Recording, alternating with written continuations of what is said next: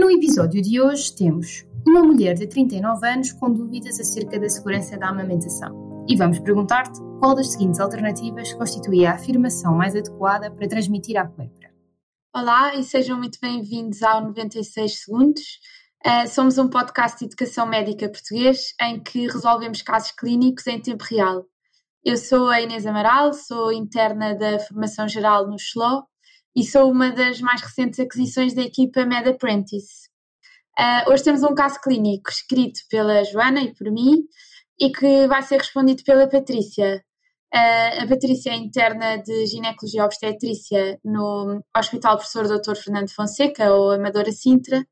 Uh, olá Patrícia, olha, obrigada por estares aqui connosco e ajudar-nos a responder este caso clínico. Joana, queres ler o caso clínico? Olá Patrícia, olá por estares connosco. Vamos então direto ao assunto. um, temos então uma mulher de 39 anos que vem ao consultório médico por dúvidas na segurança da amamentação do seu filho de 6 semanas. Está preocupada com os seus antecedentes pessoais e com a sua medicação habitual. A puérpera tem antecedentes de depressão major, mantendo a medicação com fluoxetina de forma contínua desde há dois anos. Refere que consumiu canabinoides e cocaína no passado, negando consumos toxifílicos nos últimos seis anos. Fumava cerca de 20 cigarros por dia, tendo reduzido para 5 cigarros por dia desde o início da gravidez. A gravidez foi bem vigiada, as serologias infecciosas do último trimestre, VDRL, anticorpos anti-VH1 e VH2 e antigênio HBS, foram negativas e a puérpera não apresentava imunidade contra a toxoplasmose. O lactente nasceu às 38 semanas com 3,5 kg, 50 cm de comprimento, 35 cm de perímetro cefálico e índice de apegar de 9 e 10 ao primeiro e quinto minutos, respectivamente. Amamentou pela primeira vez na primeira hora de vida e manteve aleitamento materno exclusivo até ao momento. O lactente realizou fototerapia por ictrícia ao segundo dia de vida com boa resposta, tendo tido alta da maternidade às 36 horas pós-parto. O lactente encontra-se, neste momento, anictérico, com boa vitalidade, estando o exame físico dentro dos parâmetros da, no da normalidade. Pesa 4,7 kg. Então, qual das seguintes alternativas constitui a afirmação mais adequada para transmitir à puérpera? Incentivamos-vos agora a fazerem uma pausa e tentarem responder com um estudo ativo. Patrícia, queres então dizer-nos o que achas deste caso? Então, é, quando eu olho para este caso, vejo então uma mulher com 39 anos que vai a uma consulta uh, seis semanas após o nascimento do filho uh, e, portanto, eu imagino que isto seja uma consulta de revisão pós-parto. E é uma pessoa informada, uh, portanto, vem-nos perguntar sobre a amamentação, que é uma coisa que agora também está muito na moda e está muito em voga e que as senhoras têm sempre muitas dúvidas. quando nós olhamos para, para o historial dela, no fundo, o que me salta à vista é o facto dela ter uma depressão major e que já está medicada uh, com fluoxina há dois anos, portanto, imagino que uh, esteja tudo bem, não tenha havido recaídas e que ela até possa ter algum seguimento uh, da parte da psiquiatria ou não. Muitas vezes estas senhoras também são medicadas no médico de família. Dizem-nos também que ela tinha hábitos toxifílicos no passado, mas que também está abstinente há seis anos e a única coisa que mantém são os hábitos tabágicos. Uh, da gravidez, no fundo, parece uma gravidez bem vigiada, com cirurgias negativas e um parto de um bebê de termo que também teve alta às 36 horas de vida, portanto, uh, também tudo dentro da normalidade, exatamente. Pronto, também é importante sabermos que amamentou na primeira hora de vida, como também mandam as recomendações e as boas práticas, e, e, pronto, e agora apresenta-nos com esta dúvida super legítima e que nós devemos estar prontos para responder. Uhum. Assim, à primeira vista, achas que existe alguma contraindicação à amamentação?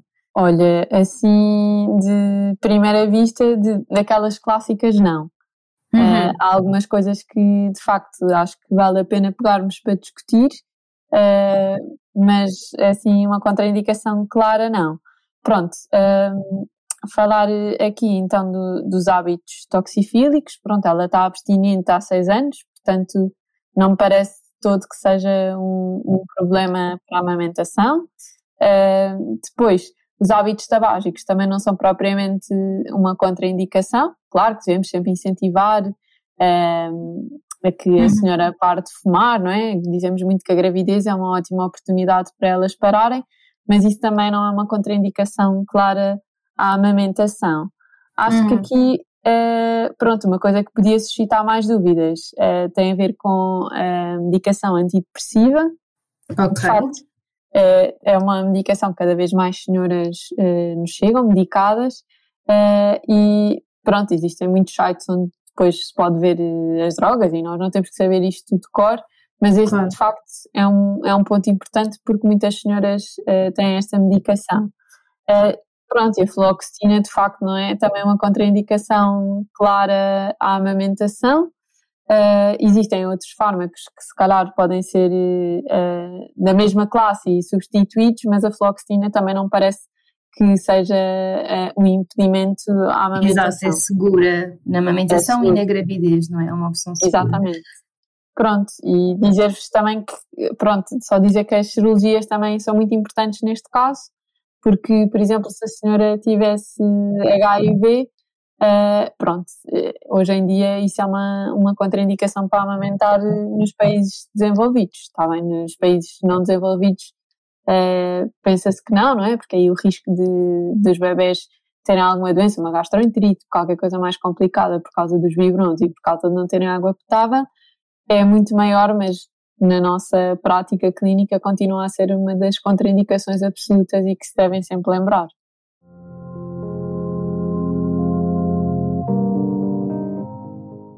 Vamos então ouvir as respostas. Um, opção A. Pelo seu historial de consumos toxifílicos, a amamentação não é segura.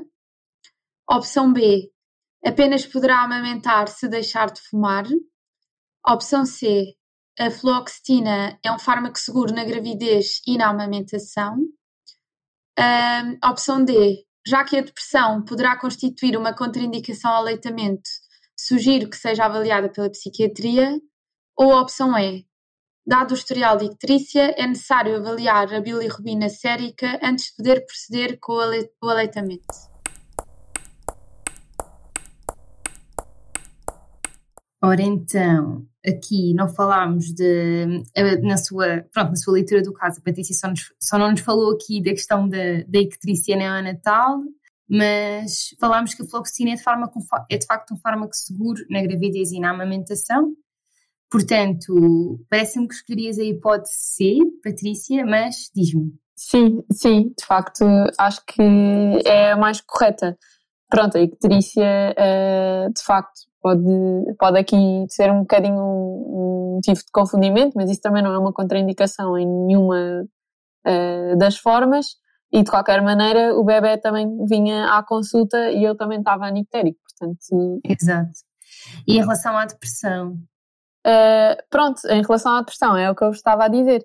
Uh, pronto, aqui na amamentação e na gravidez é muito pesar os riscos e os benefícios, portanto, se temos um fármaco seguro e que a senhora está equilibrada, de todo que não é para, para parar, também Exato, não parece.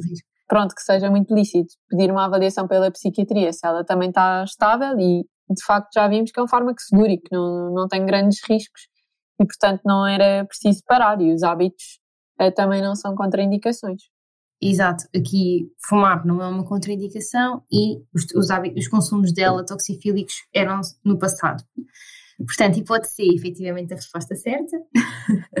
Pronto, só falar aqui um bocadinho do objetivo de, desta pergunta. O que eu e a Inês pretendíamos com esta pergunta, em termos de objetivo educacional, era então alertar para o facto de os hábitos toxifílicos no passado, o tabagismo ativo, a depressão major em tratamento, desde que com fármacos seguros, que nós podemos verificar com plataformas um, próprias para o efeito, e a ictícia uh, neonatal não são contradicações ao aleitamento materno. Isto são aspectos mais específicos de uma noção geral que todos nós médicos devemos ter. O aleitamento materno tem muitas vantagens para o bebê e para a mãe. Uh, o leite materno é um alimento vivo que se ajusta às necessidades do bebê ao longo da vida e está recomendado em exclusividade, como todos nós estamos carecas de saber, até aos seis meses de vida. No entanto, é importante conhecer as raras situações em que a extração de leite e ou o aleitamento uh, materno direto são desaconselhadas, seja de forma temporária ou de forma absoluta. Um, efetivamente, os consumos toxifílicos ativos, por exemplo, são uma contraindicação absoluta ao aleitamento. E como a Patrícia disse também na sua discussão do caso, a infecção por HIV também é ela uma contraindicação ao aleitamento absoluta nos países desenvolvidos. Em desenvolvimento, também, como a Patrícia disse, não, porque além do risco dos gastroenterites, eu acho que tenho ideia, não sei Patrícia, o que é que tu achas, que também o leite, o leite fórmula, que é a nossa alternativa, não está assim amplamente disponível e, e portanto, é, é sim, é é, tem, sim, tem a ver muito com isso, mas também muito com as condições em que as pessoas vivem, não é? Se não têm água potável, se não conseguem ferver a água, o risco de estes bebés, estas crianças, terem alguma doença mais grave é, é bastante superior à da transmissão do HIV pelo leite. Uh, Patrícia, agora uh, um bocadinho em jeito de discussão, podemos tentar resumir uh, o que, é que são as contraindicações ao aleitamento materno? Claro que sim. Então, a primeira mensagem deste caso eu acho que é que o aleitamento materno, como nós já dissemos, é um alimento vivo, né? o aleitamento materno é também direito humano e, portanto, como vocês sabem, Uh, e, e, pronto, e espero que estejam cada vez mais alertas para isto. É, um, é uma situação que tem muito poucas contraindicações, portanto é mesmo importante percebermos o que é que são as contraindicações, digamos que absolutas, ainda que haja algumas que não sendo absolutas são temporárias. Pronto, à cabeça, como nós falámos no caso, pensar no HIV, está bem? No abuso de álcool ou drogas, se bem que alguns uh, sites e algumas fontes já dizem que se as senhoras estiverem no programa de metadona, uh, e que tiverem HIV negativo também já podem amamentar, portanto, tudo isto vai seguindo assim no sentido de haver cada vez uh, menos contraindicações. Um, existem mais algumas absolutas, portanto, uma criança com uma doença metabólica que é a galactosémia, uh, e depois outras menos frequentes, a infecção por ébola, lembrem-se, pronto, isto aqui não é muito frequente, mas há alguns anos uh, era só isto que se falava, não é? Uh, e pronto, e também há algumas, uma que eu nunca vi, nunca vi na prática clínica, que é o HTLV1, pronto, mas que existem todas as tabelas e, e é importante sabermos. Uh, então, no, o HIV uh, atualmente é uma contraindicação, seja um, ehm, com uma carga viral negativa, mas que se pensa que eventualmente poderá deixar de ser, é isso? Sim, pronto, é como eu vos digo, o HIV é uma contraindicação nos países desenvolvidos. Nos países não desenvolvidos, em, vias de desenvolvimento, ele não é uma contraindicação absoluta, lá está porque se pensa que nesses países o risco de não haver água potável e de os bebés, as crianças, terem uma doença é muito superior ao risco de transmitir o HIV pelo aleitamento materno. Vocês sabem também que na parte da ginecologia, eh, agora o HIV também é uma coisa que nós digamos quase corriqueira, não é? Portanto, as cargas virais negativas já não são uma preocupação para o parto e, e já não tem implicação nenhuma. No entanto, na gravidez e ou no, no, aleitamento materno sabemos que continua a ser uma contraindicação, mas é, eu acho que é porque no fundo ainda não há muitos estudos que comprovem a segurança, mas é, é a mesma coisa. Se calhar caminhamos para lá. Sim, é como nós agora dizemos que quando não é detectável, não é transmissível e, portanto, eu acho que isso vai muito passar também para o aleitamento materno. Só precisamos de mais estudos uh, no futuro que nos digam seguramente isto para nós aconselharmos as senhoras. Então, contraindicações absolutas, temos do lado da mãe infecções HIV, o HTLV, que também nunca vi, o ébola e o consumo de substâncias ativo, se for no passado não, e do lado do bebê temos a galactosémia, não é? Sim. Pronto. Uh, e depois de contradicações temporárias, ou seja, coisas que, um, sendo resolvidas, pode ser retomado o aleitamento materno. Pronto, uh, temos que pensar também na, nas medicações, que também podem ser contraindicações absolutas, não é? Falámos, por exemplo, no caso, deu aqui um bocadinho para discutir uh, algumas medicações que as senhoras fazem, uh, nomeadamente os antidepressivos, já vimos que são seguros, não têm grande implicação na gravidez, mas há, existem fármacos, nomeadamente os citostáticos, que nós não podemos de todo utilizar na amamentação. Uh, pois e há ferramentas ótimas para isso, não é? Para nós conseguirmos perceber quais é que são os fármacos que que são potencialmente uh, inapropriados ou não na, no aleitamento, não é? Como. Sim, uh, existe. Pronto, o que eu uso normalmente é o Elactância, é um site espanhol e é muito porque nós pomos lá o princípio ativo, não é? Uh, e uh, ele diz-nos logo se é seguro ou não, quais é que podem ser os riscos para o bebê uh, e qual é que pode ser uma alternativa segura. Mas na maioria dos fármacos, o que é importante nós termos em atenção é que estes, os fármacos, apesar de tudo, são excretados no leite, mas chegam em muito pouca quantidade ao bebê, portanto, a maioria dos riscos vão ser diminuídos. Se nós quisermos, mesmo assim, aconselhar mais as mães, era, é, é importante dizermos que eles só devem ser administrados uma vez ao dia e preferência entre o maior tempo entre as mamadas possível uh, para evitar então essa concentração máxima. Mas isto, Patrícia, é, no que falas de ajustar a posologia, é para fármacos que possam ter algum risco? É isso que vocês costumam aconselhar? Uh, sim, sim, pronto. Eh, quando existem alguns que nós temos na mesma que usar, que manter a medicação, manter a medicação, nomeadamente alguns antibióticos, algumas coisas que nós okay. utilizamos, nomeadamente no pós-parto precoce, e portanto temos que tentar fazer este ajuste uh, com as mamadas, e isso é possível. Ok, não fazia ideia. então, uh, o que fazem é distanciar a administração do fármaco da Sim. altura da mamada. Exatamente.